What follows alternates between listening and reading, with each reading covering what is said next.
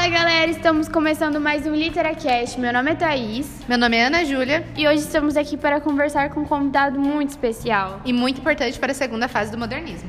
Olá pessoal, meu nome é Jorge Amado e é um prazer estar aqui. Fala pra gente, quem é você, Jorge? Bom, eu sou um escritor brasileiro, um dos mais famosos do modernismo. Eu nasci em 1912 no interior da Bahia e passei minha infância entre Ilhéus e Salvador.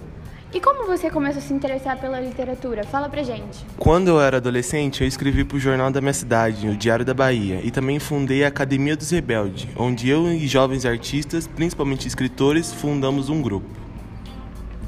Você tem algum interesse ou formação em outra área ou sempre foi apaixonado pela literatura? Eu sempre fui apaixonado em literatura, mas sou bacharel em direito e sempre me interessei muito por política. Sobre o seu envolvimento em questões políticas, como aconteceu? Bom, eu sempre fui muito interessado por política e meus ideais comunistas, bem na época de Getúlio Vargas, me causou muitos problemas. Fui preso três vezes e até exilado do país.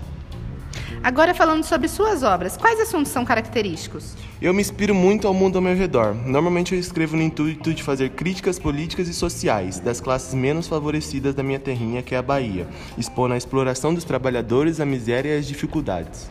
Agora conta para nós sobre suas obras. Uma das mais conhecidas é Capitães de Areia. Sobre o que fala? Capitães de Areia trata-se de um romance envolvido por uma denúncia social sobre a miséria vivida por meninos de rua. Na época que eu publiquei, ela infelizmente foi censurada pelo governo e mais de mil exemplares foram queimados em praça pública. E sua primeira obra, qual foi?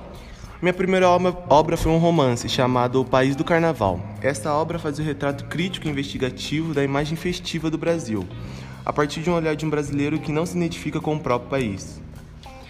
E não poderíamos deixar de perguntar sobre Gabriela Cravo e Canela, seu trabalho mais famoso, sem dúvidas. Realmente, Gabriela Cravo e Canela é um clássico meu. Trata-se de uma história de amor entre Gabriela e um árabe que desafiou os costumes conservadores da sua época. Esta obra ficou tão famosa que até a emissora Globo fez uma novela inspirada nela.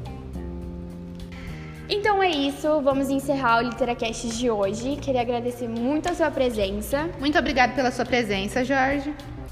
Obrigado, digo eu, foi uma honra estar aqui em mais um Literacast. Então é isso, galera. Obrigada.